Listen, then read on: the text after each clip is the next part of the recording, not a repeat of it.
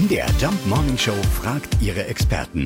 Fakt oder Fake? Ja, stimmt's denn nun oder nicht? Ist 8 Uhr zu früh zum Lernen? Schlafforscher Dr. Hans-Günter Wes kennt die richtige Zeit. Ja, das stimmt absolut. Äh, zumindest für diejenigen Schüler, die so in der Pubertät und darüber sind.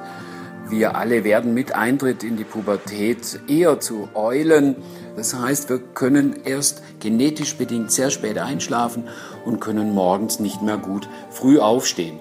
Und es haben jetzt viele Studien gezeigt, insbesondere bei Schülern, dass wenn diese morgens um 7.45 Uhr die Mathematikaufgabe bekommen, sie diese viel schlechter lösen, wie wenn sie die um 8.45 Uhr oder um 9.45 Uhr gar lösen.